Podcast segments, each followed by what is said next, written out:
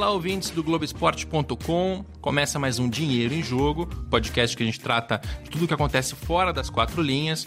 E hoje a gente vai falar de streaming.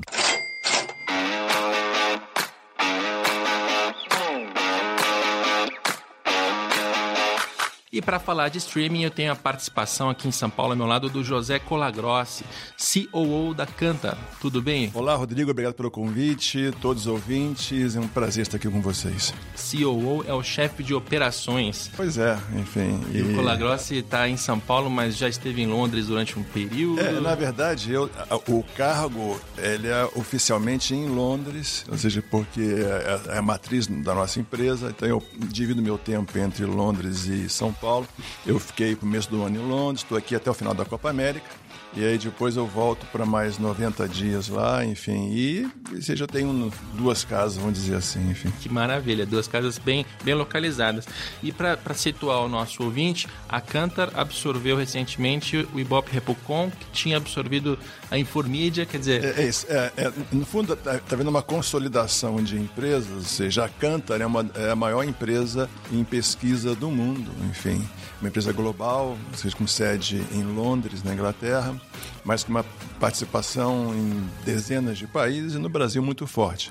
Nós temos no Brasil várias empresas. A Canta, alguns anos atrás, comprou a totalidade do Ibope Mídia, que é a empresa líder em medição de audiência de televisão, ou seja, e, e, mídia como um todo, e chama-se Cantar Ibope Mídia, e tem outras cinco ou seis empresas. O Ibope Repucom é, é uma dessas empresas. O que está acontecendo agora é uma consolidação dessas empresas debaixo do guarda-chuva Canta. Então, ou seja, é, eventualmente, todas vão chamar Canta e vai ter a prática de mídia, a prática de esporte, a prática de, seja, de varejo e por aí vai. Legal. E eu trago o, o Juca, vou começar a identificá-lo como Juca, que é o apelido que ele tem no, no mercado esportivo. É, eu trouxe o Juca aqui para a gente falar de streaming, porque a Cantar tem uma pesquisa nova, uma pesquisa recente, uma pesquisa inclusive encomendada pela UEFA é, sobre a Liga dos Campeões. E nessa pesquisa se, se mede ali o streaming, os primeiros resultados que a UEFA teve com a transmissão da Liga dos Campeões, que mudou essa temporada, passou a, a ser transmitida pelo esporte interativo, pelo TNT e também na, nas redes sociais, no Facebook especificamente. A transmissão foi para o Facebook e saiu da TV aberta. Então a gente vai medir resultados a partir daí. É, na verdade, a gente já mede resultado de streaming desde desde o famoso Atletiba. Ou seja, quando nós começamos a medir, seja resultado do ponto de vista de alcance, de audiência, de valor de mídia construído, enfim, foi quando veja, nós acreditamos que no Brasil começou esse processo. A gente também mediu, não sei se você lembra, que o Twitter transmitia jogos da NFL uhum. alguns anos atrás. A gente também media isso. Então a gente já mede streaming, acho que desde 2015 ou 2016, com certeza.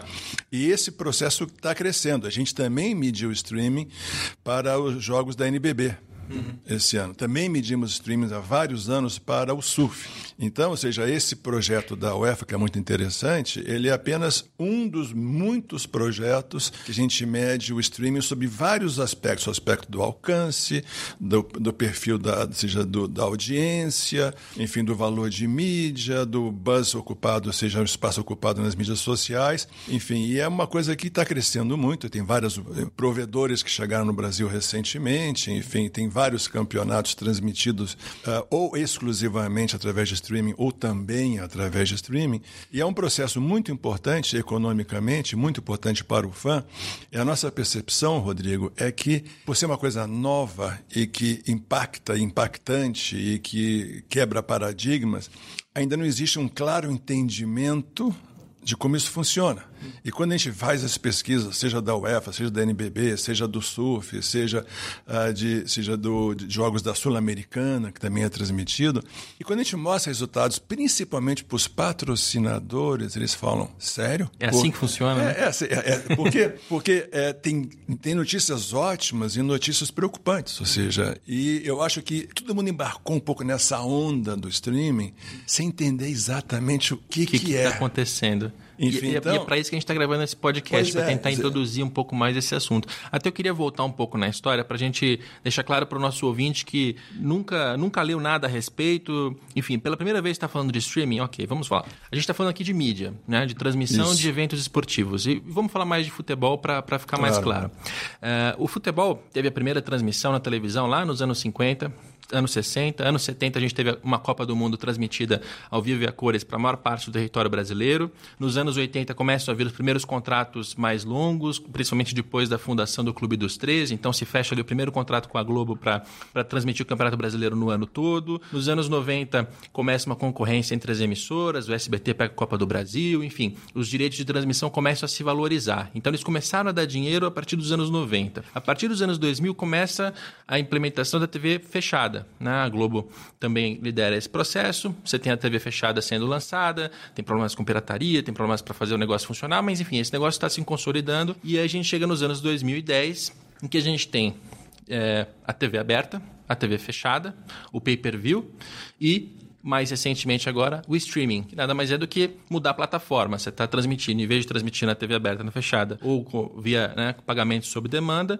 você faz a transmissão numa, numa rede social como o Twitter, como o Facebook, como o YouTube, é, o próprio Google pode fazer, enfim, Sim, claro. né, em todo lugar. Então, essa é a nossa introdução. A gente está falando de mídia aqui, de transmissão das partidas. E acho que o maior movimento que a gente teve no mercado até agora foi da UEFA, quando ela decide é, vender os direitos da, da Liga dos Campeões para streaming é, abrindo mão em alguns mercados, como no caso do Brasil, da TV aberta. Então a gente passou a ter. É, foi nessa temporada, a primeira temporada? Foi, foi, foi a né? primeira sem televisão aberta. Foi a temporada que encerrou recentemente, sim, foi a primeira. A primeira em que a transmissão é feita pelo esporte interativo na internet, no Facebook e na TV fechada, TNT e Space. Exatamente. Não teve TV aberta. Exatamente, não teve, porque o que aconteceu foi uma conjunção de fatores. Primeiro, houve um, um bid, houve uma concorrência, uhum. e TV aberta, TV fechada e a internet ofereceram preços, e o preço maior oferecido foi pela, pela, pelo, pelo streaming, mas o esporte interativo, que ainda era um canal, você lembra? Ainda era um canal, também tinha esse direito. Aí houve a compra do esporte interativo pela Tânia, depois pela Disney, enfim, e aí o que aconteceu?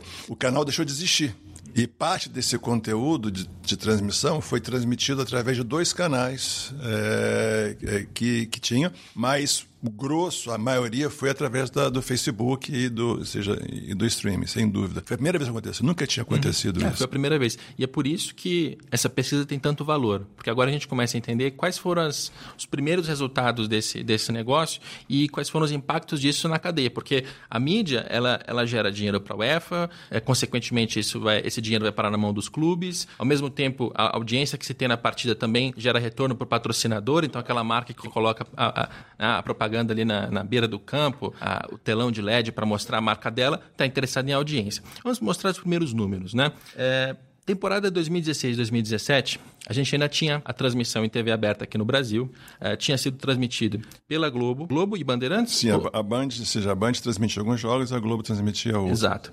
E aí, lá a gente teve uma audiência é, de pessoas que assistiram pelo menos um minuto da partida, né? de 17 milhões de pessoas. E na TV fechada, sendo transmitido pelo esporte interativo, mais 3 milhões e meio. Certo, dando um pouco mais de 20 milhões de pessoas pouco assistindo mais de 20 isso milhões. na temporada 16, 17. 16, 17.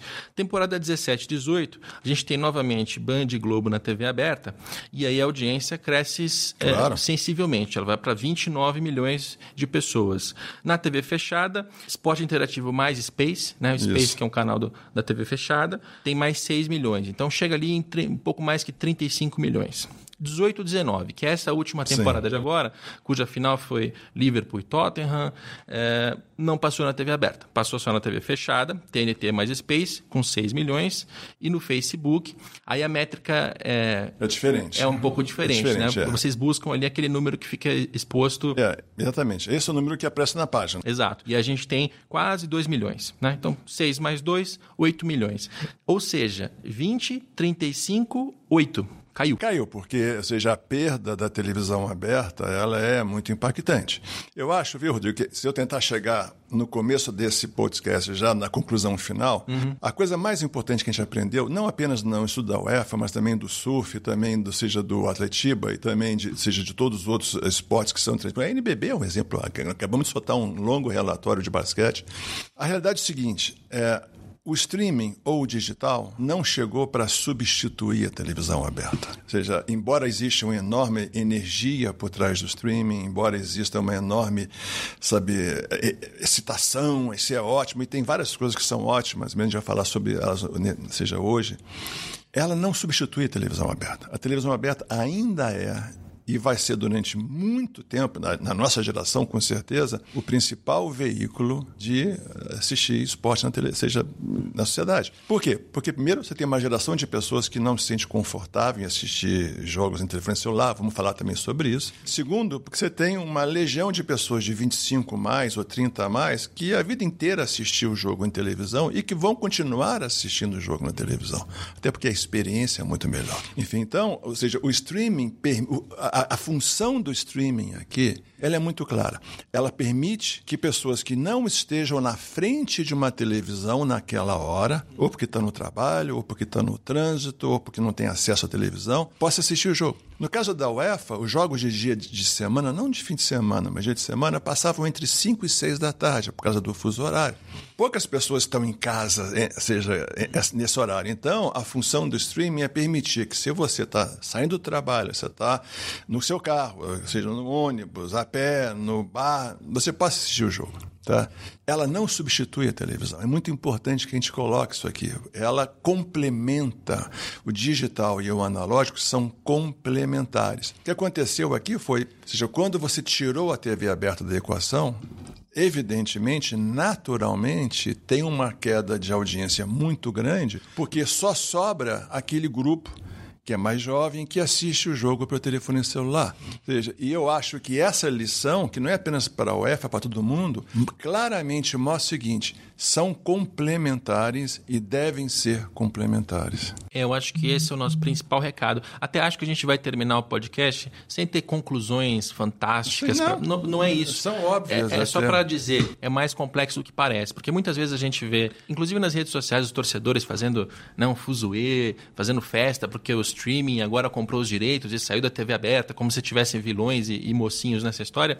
E no fim das contas, é, para a entidade organizadora, como é o caso da UEFA, o importante é que ela chegue a maior quantidade possível de pessoas claro, com a melhor, com a melhor claro. qualidade possível. A plataforma é, é um meio claro. para isso. Até porque a, a Liga dos Campeões, o Champions League, se tornou o principal torneio de futebol do globo, seja, do, do, do mundo. Ou seja, tem melhor qualidade de jogos, os grandes astros, as celebridades. Os jogos foram ótimos, sabe? As semifinais foram históricas. Então, ou seja, as pessoas querem consumir isso. É, ou seja, é o principal torneio internacional no mercado brasileiro. Rivaliza a Copa do Brasil. Não ganha, mas rivaliza os torneios mais importantes daqui. Agora, eu acho que era importante a gente discutir já que a gente falou de audiência, por que, que a audiência não foi maior? Eu acho que é importante. Seja, o foco é por que, que se a gente seja. Primeiro, não foi maior porque você tirou a turma que vê na televisão. Essa é a principal causa. Mas o streaming tem desafios no Brasil que são importantes e que quando eu falo que eu acho que a, que a, que a indústria não entende bem o, o, que é, eu acho que essa é uma prova de que a indústria ainda não percebeu como funciona isso. Por exemplo, então vamos falar, a gente entrevistou é, jovens que adoram futebol, consomem futebol, mas não gostaram de assistir o jogo no celular. A gente falou, por quê? Quais são os desafios? Quais são as dificuldades? Vamos lá.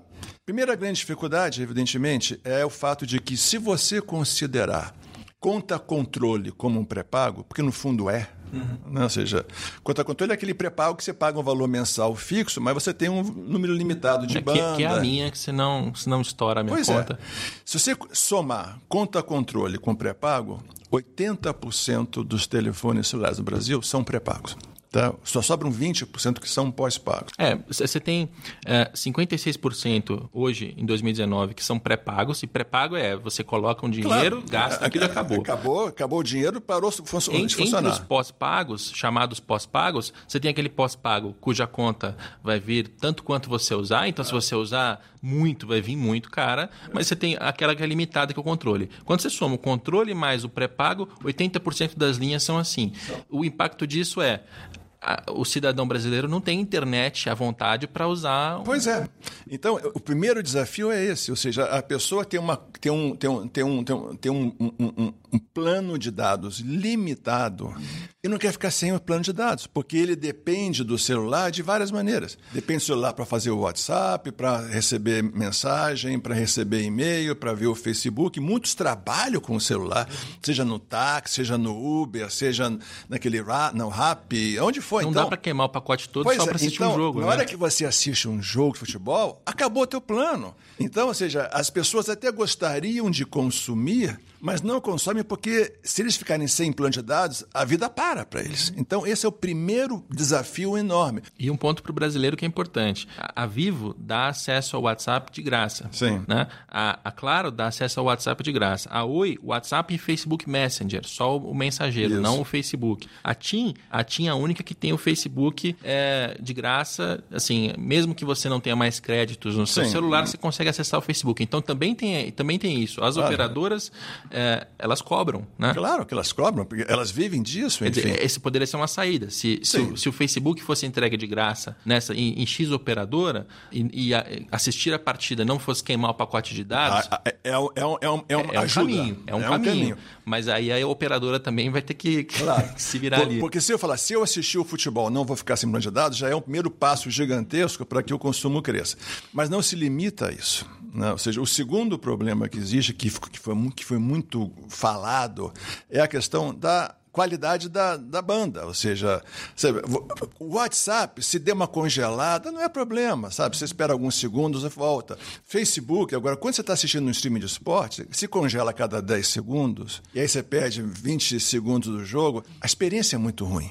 Então, ou seja, além do problema de consumir banco, é, ou seja, o próprio fato de que o download não permite, em muitos casos, né, você assistir um jogo como você assiste na televisão, que a imagem é fluida, sabe, boa, não para, gera uma frustração. Então, também nós observamos que a qualidade do download também é um problema. E tem esse número no seu estudo, inclusive. É, o primeiro lugar em, em velocidade de internet é a Noruega, 67 megabytes por segundo. O Brasil está em 72 nesse ranking, com 20, 21,5. A gente está atrás do México, a gente está atrás do Equador, a gente está colado no Marrocos e na Angola. Quer dizer, a qualidade da nossa internet é muito ruim. É, ou seja, e vamos dizer, é muito ruim para assistir futebol. Sim. Ou seja, para você, para outros aplicativos, talvez se- seja suficiente. O terceiro problema é o custo da rede, né, da, da banda, né? Porque se você vai ter que ficar colocando, comprando plano de dados, ou seja, colocando na sua conta dinheiro, isso no final do mês. E aí você tem aquela questão que o cara fala, não é de graça, sabe? É, não é de graça. Ou seja, é de graça, mas eu tenho que pagar pelo plano de dados. É de graça, mas eu tenho que botar dinheiro na minha conta toda semana. Então, quebra um pouco essa função de que é gratuito. Sim, para assistir no seu computador em casa, você tem uma, você tem lá um net da vida, um vivo, aí é de graça, porque agora, infelizmente, como o nosso estudo mostra, apenas 20% das pessoas assistem o jogo no, no, no, no tablet ou no notebook. 80% assistem no celular. Então quebra essa função de que é gratuito, porque, porque não é de graça, a pessoa tem que ficar colocando dinheiro na minha conta o tempo todo. Agora, Fora o problema, ou seja, de, da experiência e do fato de que, o consumidor, o fã, não queria ficar sem plano de dados, o principal desafio aqui é outro, Rodrigo. O principal desafio que a gente ouviu isso o tempo todo nas mídias sociais, as pessoas comentando, é o telefone celular, a plataforma telefone celular, é uma plataforma de multitasking, multiuso, onde você faz várias coisas ao mesmo tempo. No telefone você fala no telefone, você se comunica através de diferentes aplicativos, você lê noticiário, você segue clube de futebol, você faz network via Facebook ou Instagram, seja lá o que for. Ou seja, a principal função do telefone celular é permitir que você faça três, quatro, cinco atividades ao mesmo tempo. Na hora que você assiste um jogo de futebol, você torna um- uma plataforma multiuso e monouso, porque você assiste o jogo e não faz mais nada. Enfim, e aí isso explica em grande parte um outro dado da nossa pesquisa que mostra que quem assiste futebol no streaming, quem assiste esporte, isso não se limita à UEFA de jeito nenhum.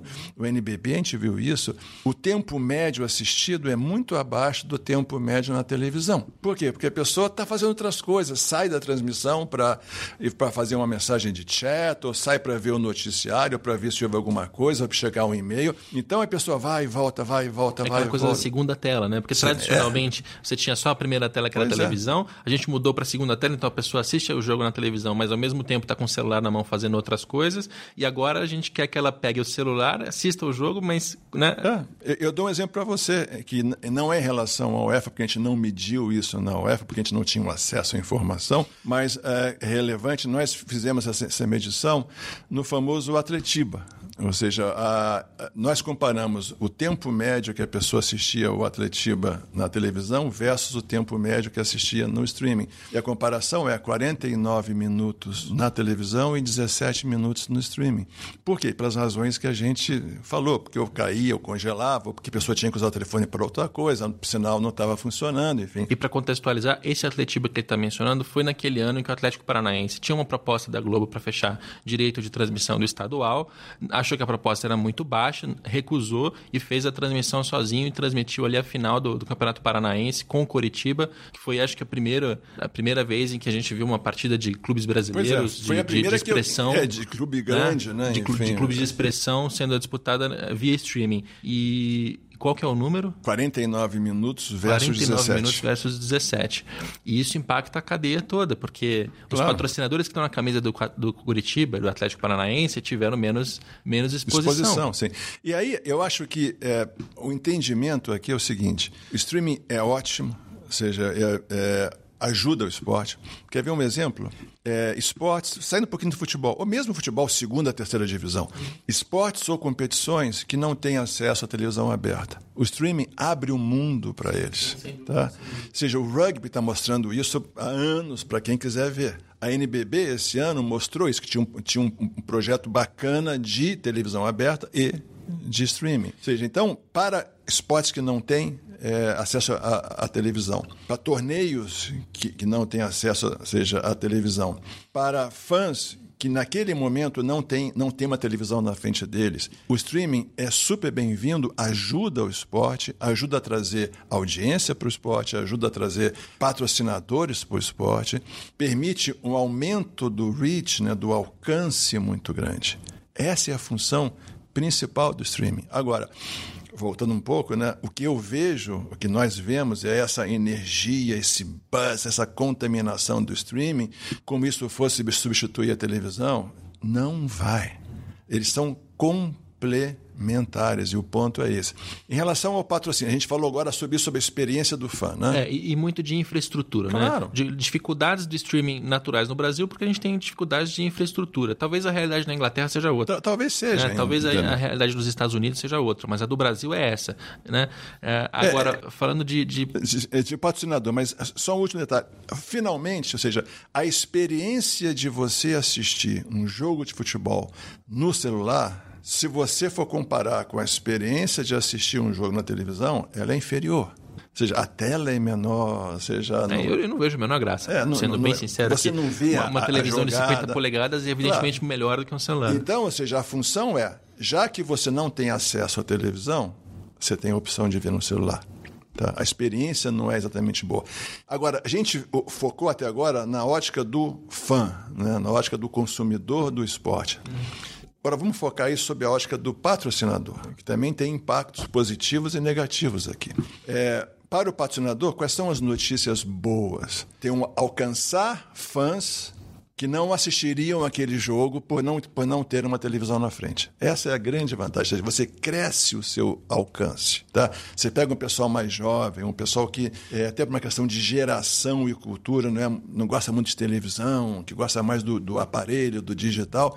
Essa, é, isso é altamente positivo. Tá? Eu, eu, uso muito o exemplo do NBB, porque é uma coisa que nós acabamos de fazer e, foi, e, e lançamos na semana passada. Ou seja, o NBB tinha os jogos tanto na televisão televisão quanto no celular, o mesmo jogo, entendeu? E aí a pessoa, o fã tinha a opção de falar, não, esse eu estou em casa, eu assisto na televisão, esse eu estou na rua, assisto celular. Essa é, é, é, é, é como se complementam. Você dá opções ao fã. Para o patrocinador, seja coisa boa, é, aumentou o alcance. Perfeito. O problema aqui que existe é que a visualização da marca numa tela tão pequena quanto o celular, ela fica mais difícil. Por quê? Porque uma coisa é você ver um jogo numa tela de 50 polegadas, outra coisa é ver numa de, de, de 10, 15, 12. Tudo é menor. A bola é menor, o jogador é menor e as, as a, marcas, então? As marcas de uniforme são as muito, muito somem, menores. Então, ou seja, aquele benefício que o patrocínio traz de exposição de marca e geração de valor de mídia, uhum. ele cai. Os nossos estudos mostram que, evidente que varia um pouco, mas podem cair de 50% a 80%.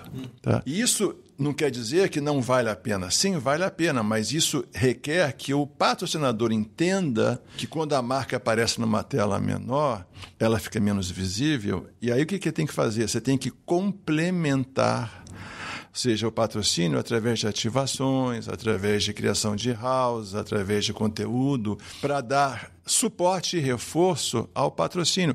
Que marcas fazem isso na, na, na, Champions extremamente bem. As principais marcas criam conteúdo fantástico, colocam eventos nas principais cidades, fazem promoção com os fãs para ganhar brindes ou ganhar ingresso, para ganhar alguma coisa, porque para dar uma experiência ao fã que extrapole muito o jogo no computador, ou no telefone celular ou na televisão. Uhum.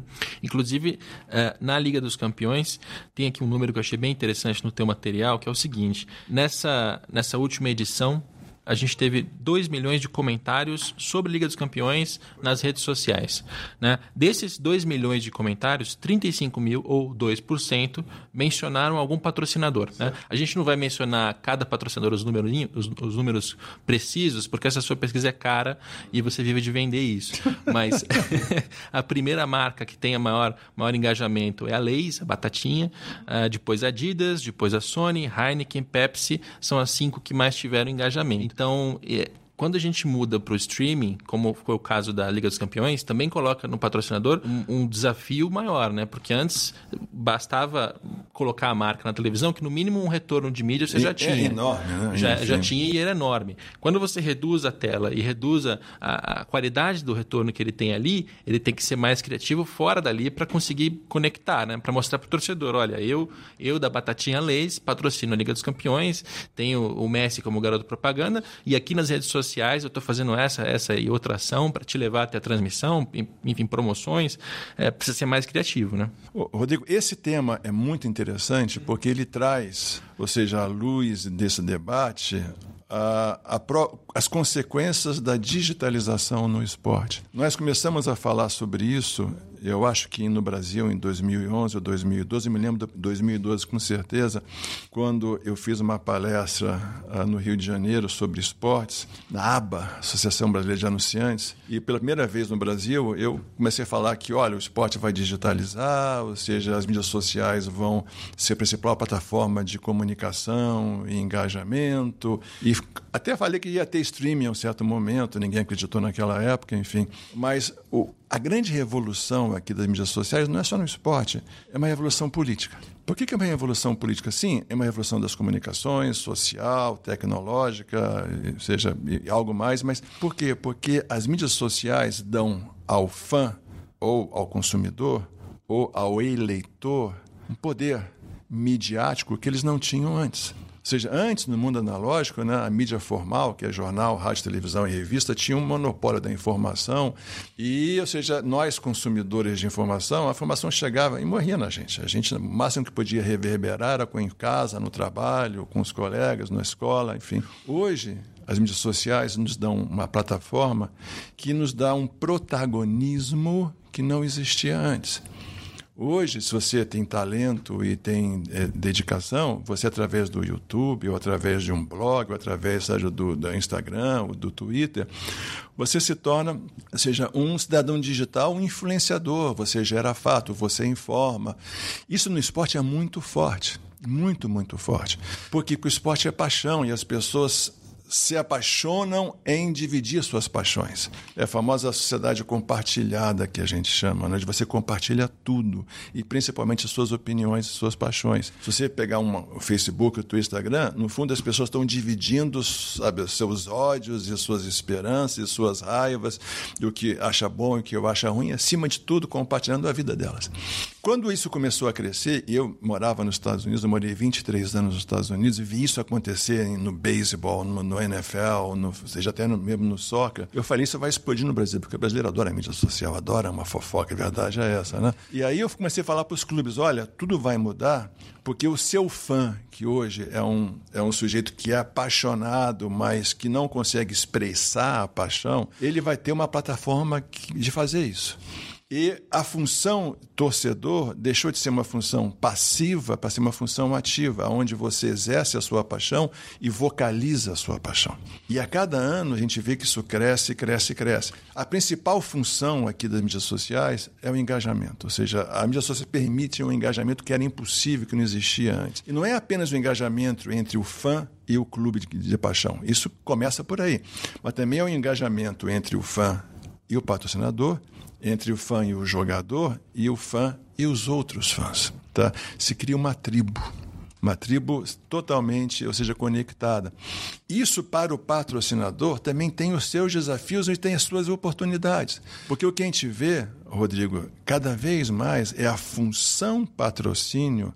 Ela continua tendo a função de exibição de marca, sim, é muito forte, é a única forma de patrocínio que é mensurável cientificamente, que você pode ranquear e comparar, tá? E ela continua muito importante e é como os patrocinadores como todo ainda medem o retorno, que é o ROE, o retorno da exposição, e, e avaliam se valeu a pena o patrocínio ou não. Mas, em paralelo, existe uma outra função do patrocínio que está se tornando bastante importante, que é o engajamento com os fãs, o engajamento direto com os fãs. E esse engajamento, quando se fala de streaming, agora a gente voltou para o tema streaming, ele é fundamental porque se você é uma marca e você patrocina um esporte, seja qual for, e você depende apenas da exibição da marca e do valor de mídia que é construído, você está deixando o dinheiro na mesa, você está deixando todo mundo digital, ou seja, uma oportunidade perdida. Você não está provocando engajamento com os torcedores, você não está criando experiências digitais,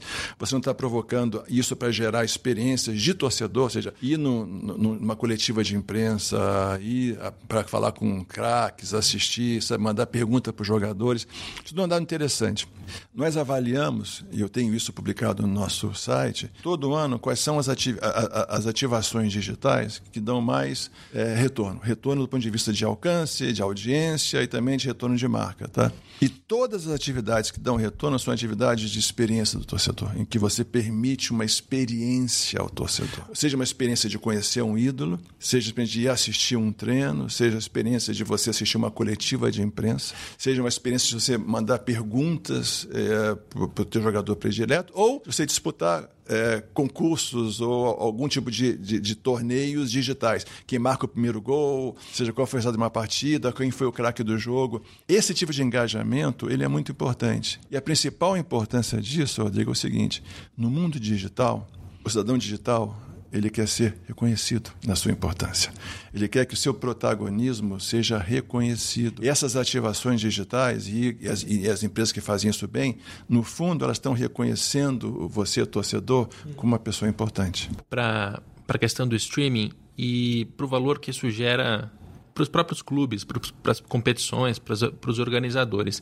Recentemente a gente viu alguns, alguns movimentos, como por exemplo a Sul-Americana transmitida pela Dazone, né? É, não mais na, na, TV aberta. Então esse mesmo movimento que a gente está mencionando aqui da, da, da UEFA com a, com a Liga dos Campeões, também já começa a acontecer na América do Sul de outras maneiras. Agora, a minha dúvida aí é o seguinte: a, a gente está fazendo essa, esse movimento de substituição porque essas, essas novas empresas estão pagando mais ou vão pagar mais e, e, já é uma realidade agora?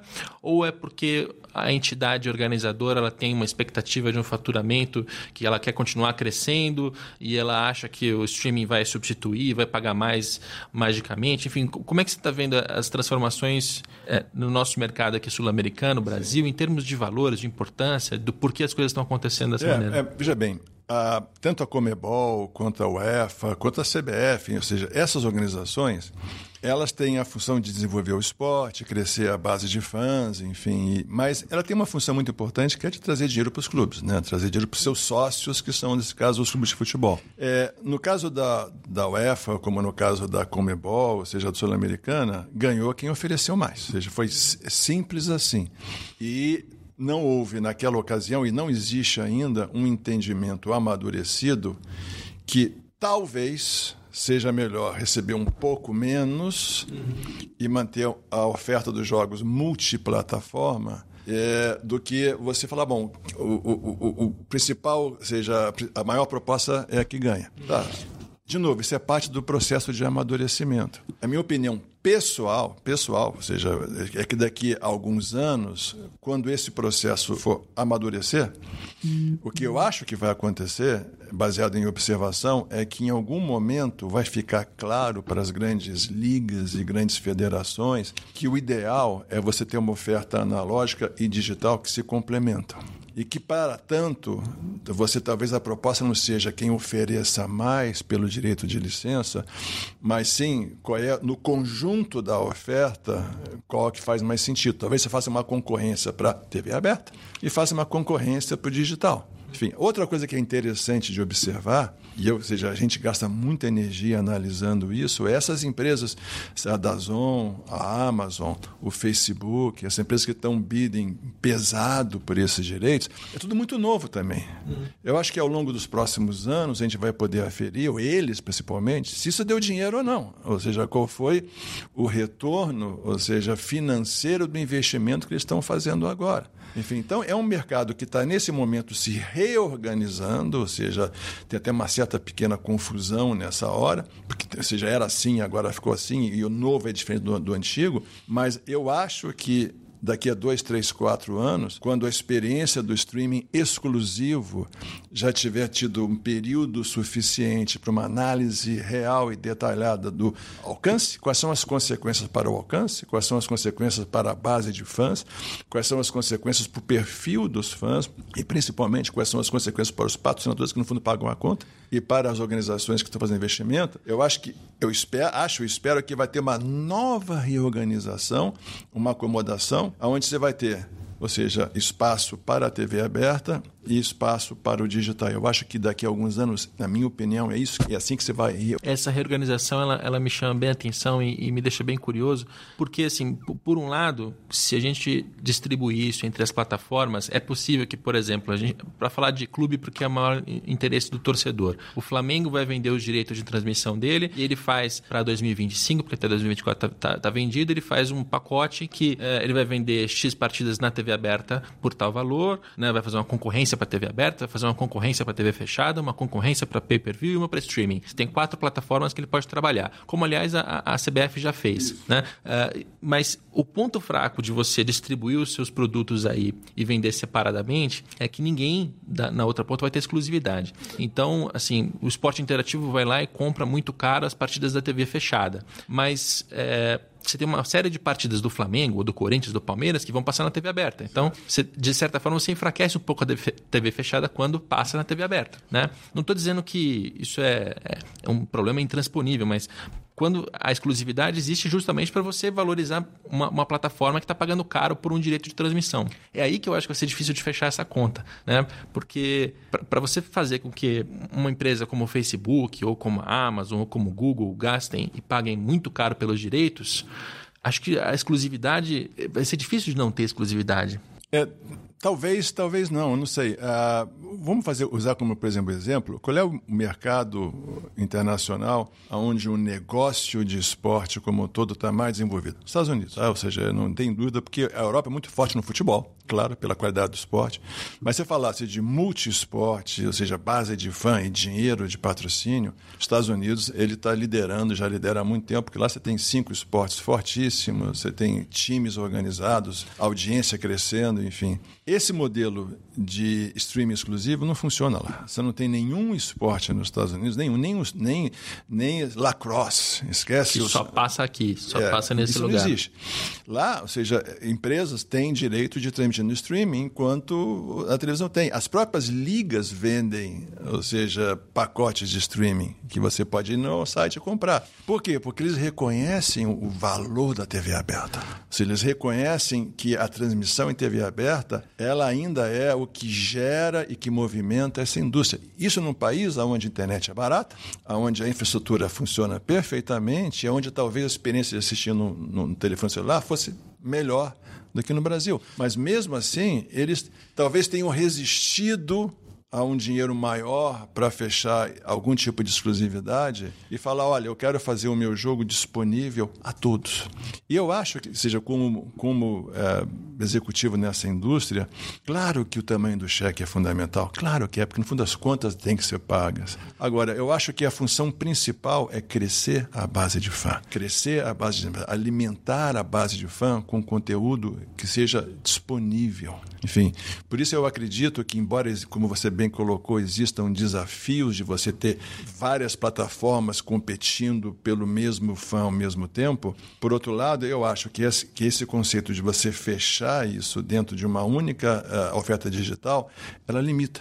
Ela limita e o tempo vai dizer nos próximos anos, enfim, se isso é, vai vingar como modelo de negócio ou não. E digo uma coisa para vocês: o que é interessante é que esse processo no Brasil aconteça pela mão da Champions League. Porque, como nós falamos aqui, a Champions League é, a, é o torneio internacional de futebol mais bacana que tem, mais amado. Os brasileiros amam a Champions League. A gente viu de novo esse ano, né? seja o buzz que se fala, seja o comentário em mídia social. É, todas as nossas pesquisas dizem que do torneio internacional, o primeiro colocado disparado, rivalizando os torneios nacionais. E, seja, acho que em dois, três anos, nós, como indústria, nós iremos poder aferir se esse modelo do digital exclusivo é, funcionou ou não. E a, e a, UEFA vai fazer isso, evidentemente, porque ela quer que o, que o esporte dela seja consumido cada vez mais, faz isso com grande eficiência. Então, eu acho que se tinha um torneio que vai poder nos indicar o futuro, esse é o perfeito. Sei muito bem onde a gente vai chegar. Quando a gente olha para o nosso passado aqui de direitos de transmissão na, no futebol brasileiro, a gente tem, por exemplo, nos anos 90, o SBT comprando os direitos da Copa do Brasil com exclusividade. E, e e arrisco dizer que foi só por causa da exclusividade que o SBT teve resultados tão bons. Isso foi, acho que, 94, 95, foi por ali. É, a gente teve é, Jogos Olímpicos com, é, comprados pela Record, que a Globo não tinha, e só passou na Record. Aquilo fez um, não, um fuzuê e gerou um alcance muito bom para a Record também. É, do ponto de vista da emissora, eu não sei se, se ela vai conseguir chegar nesse, nessa equação em que não, eu, vou, eu não vou ter exclusividade, eu vou ter acesso só a uma, uma quantia, uma, uma, parcela das partidas, e eu vou conseguir valorizar essas partidas a ponto de fazer, fazer sentido para mim. Eu acho, Rodrigo, acho, acho que não fui claro, eu acho que você fala, TV aberta, TV fechada, TV paga, digital. Eu acho que na TV aberta o modelo de exclusividade vai, vai, continua, tá? Ou seja, continua aqui no Brasil, continua nos Estados Unidos. Só alguns canais passam jogos da NFL ou da NBA, seja. Quando eu falo da exclusividade é do espectro total. Eu acho que você vai ter exclusividade na TV aberta, como tem hoje em dia. Eu acho que em alguns casos a TV, a TV fechada é, também pode é, ser parte desse pacotão ou não. No caso da, do, do, do, Globo, ele tem TV aberta e tem TV fechada, tem TV paga, então fica mais fácil porque é um pacote só. Agora, a, a, dúvida que eu tenho, a dúvida que eu tenho de verdade é se esse modelo de você vender seu conteúdo de, exclusivamente para o digital, como a Sul América, como o torneio Sul, Sul América Sul faz, se isso vai funcionar ou não. Eu acho que o tempo vai dizer, alguns anos são necessários para que a gente entenda e amadureça isso, mas eu sou muito convicto nessa minha posição. Se você excluir a TV aberta, seja, do seu conteúdo, você vai ter problemas sérios de alcance, seríssimos é, de alcance. No mínimo, não dá para fazer essa, essa transição no tranco, né? É, mas está sendo feita, Está né? sendo feita em no alguns, tranco em alguns e está aqui, tá gerando entendo. problemas, né? Porque se você abre mão dessa audiência da TV aberta de uma vez, você deixa de entregar retorno para o seu patrocinador, se arrisca até de tornar a sua, sua competição menos, é, menos assistida. Quer dizer, uma, uma, claro que uma Liga dos Campeões todo mundo vai, vai conhecer e reconhecer. Agora, uma, uma Sul-Americana que está num processo de valorização, estar na TV aberta teria Claro uma importância enorme, né? Pra... É, e outra coisa, Rodrigo, que é importante ver. A gente viu isso esse ano na, na UEFA.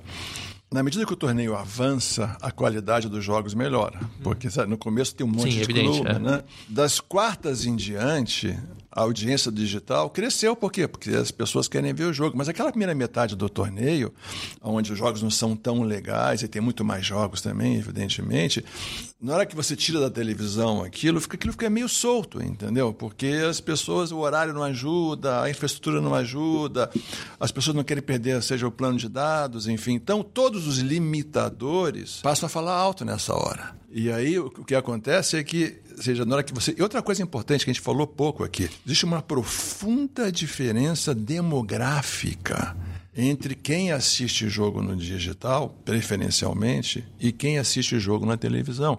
A gente vê isso nas pesquisas. O, ou seja, o público que adora o celular e que adora a transmissão digital no celular é um público jovem. Já o pessoal de 25 ou 30 a mais ainda é muito fiel a assistir o jogo na televisão aberta, na televisão como todo, na plataforma televisão. Na hora e, que e você... são essas as pessoas que consomem mais. Pois é, na hora que, que você, exclui, na hora que você exclui essa demográfica de 30 a mais, você está excluindo as pessoas que têm trabalho, que têm salário melhor, que já estão, seja, num, num, num progresso profissional um pouco mais avançado, enfim você limita. A verdade é, ou seja, o, o, digital dá um alcance fantástico e dá uma possibilidade de você assistir o jogo em quase todos os lugares fantástico. Essa é a notícia boa do digital, mas a notícia ruim é que ele exclui ele exclui uma parcela do público que é importante. Dependendo da sua marca, Rodrigo, o seu público é só esse de 30 é, a mais. É, é, exatamente o que eu ia dizer agora. Porque se a gente pensar com a cabeça da batatinha Leis, talvez, talvez não seja um grande problema, é. porque pessoas com mais de 35, não, não sei se elas são fãs de, de comer batatinha frita. Agora, é, para a Sony faz toda a diferença. Claro, ou seja, Você vai vender uma televisão de 70 polegadas é, por 15 Nissan, mil reais, certamente Nissan, o jovem não vai comprar. Nissan que vende carro, entendeu? Então, dependendo de quem é o patrocinador seu, se você vende cerveja, acho que o teu público está lá, legal, sabe? É, o jovem consome cerveja. É, agora você vende carro, você vende seguro, enfim, então uhum. o seu público, seu público já não está mais lá. Então, é, de novo, é um processo novo, a gente está aprendendo é, de, Eu acho que esse ano deu as primeiras, é, os primeiros ensinamentos que são muito interessantes. Acho que a segunda temporada da Champions League também, exclusivamente no digital, vai mostrar se a, a, a aderência vai crescer, se as pessoas vão consumir mais. Eu espero que sim, porque é um conteúdo fantástico fantástico, enfim, e que é, é triste ver as pessoas perderem um conteúdo dessa qualidade. Agora, o meu ponto quando a gente começou é o seguinte: isso é muito novo e tem muito ensinamento aqui que ainda não foi disseminado e que não foi entendido. E nós, como empresa de pesquisa, a nossa função, seja através dos nossos projetos de cliente ou nos nossos releases que a gente solta regularmente, nossa função aqui é explicar o seguinte: digital é ótima, mas a TV aberta também é. É, eu acho que e, e da, da, minha parte aqui como host desse, desse podcast, o que eu sempre tento eh, frisar em todas as edições, todos os programas é é mais complexo do que parece. Sempre é, né? Sempre é. é. Sabe aquela resposta? É simples. É só sair da TV e ir para o streaming. É simples. É só você ter uma marca própria de fornecimento de material esportivo. É sim, não é simples. Não é simples. Né? Você, tem uma, uma, uma, cadeia com, com mídia, com patrocinador, com torcedor, com o clube, com o organizador da competição. Você tem que conciliar os interesses deles todos, porque, de um lado, os clubes têm maior parte do faturamento vindo da, da, da mídia estão é, tentando crescer com patrocínio aqui no Brasil, está tá difícil demais disso crescer, enfim. É, não embarquem em, em, soluções milagrosas de que não é só fazer isso e vai, vai funcionar. E, e algumas coisas que funcionam para uns também não vão funcionar para outros. A gente mencionou aqui já o universo do NBB, da, do, rugby. do rugby, a gente mencionou Atletiba, a gente mencionou o Campeonato Brasileiro, a Liga dos Campeões. Cada um desses tem uma, tem uma necessidade diferente em termos de dinheiro, em termos de engajamento, em termos de formação do seu público, formação da sua marca, enfim. Yeah. Lá, lá na empresa, né, essa parte de educação que a gente faz muito, toda semana vai alguém que é de algum esporte ou de um clube que não tem transmissão e fala: não, porque a gente vai botar streaming e vai criar audiência. Botar o streaming é o começo, mas não é o. Seja, e o que, que você vai fazer para trazer essa audiência? O que, que você vai fazer para que essa audiência te consuma quando não tem um jogo? Porque o jogo dura 90 minutos e o resto da semana. Ou seja, o que, que você vai fazer para alimentar? Ou seja, então, seja, a, a chave aqui é o seguinte: a palavra mágica, Rodrigo, é engajamento engajamento. Essa é a palavra mágica do digital, que ele permite engajamento, seja entre o torcedor e o clube, o torcedor e a marca, o torcedor e o jogador, o torcedor e o torcedor. E esse engajamento, ele é muito poderoso, para o bom e para o mal. Seja, uma das coisas que a gente fala muito, né? Você vê essa, essa crise que o Neymar tem de imagem hoje em dia, fala rápido que isso é um assunto para outro debate, enfim, mas rapidamente sobre isso. Se essa crise tivesse acontecido 10 anos atrás, não teria crise. Essa crise ela é alimentada pelos fãs. Os fãs não deixam esse assunto Neymar morrer. Não é a mídia. A mídia, a mídia ela, é, ela é pautada é. pelo digital, pelos fãs. Eles que alimentam e falam e falam, não deixam o assunto ir embora. Então, ou seja, o engajamento, se, se, se o, o, o, detentor de direitos, seja uma liga, uma CBF, uma UEFA, uma Comebol, ou seja, ou quem for, se entender que o digital complementa, que permite um engajamento direto com os fãs, é um primeiro passo fantástico. Muito bem, esse foi o Dinheiro em Jogo, nosso podcast sobre tudo que acontece fora dos gramados, fora das quatro linhas. A gente se vê aqui toda semana na nova plataforma do Globoesporte.com, globoesporte.com/podcast. É lá. É que você encontra também uma série de outros podcasts. Quero agradecer demais a participação do, do José Colagrossi, agradecer muito a, abrir essa pesquisa para gente, porque eu sei que pesquisa é caro, vocês não têm noção de como pesquisa é caro e mostrar esses dados aqui e, e compartilhar esse conhecimento tem muito valor para todo mundo. Obrigado, Ju. É um prazer e estou à disposição. Maravilha. Esse programa ele tem a edição e a produção do Leonardo M. Bianchi e a coordenação do Juliano Costa.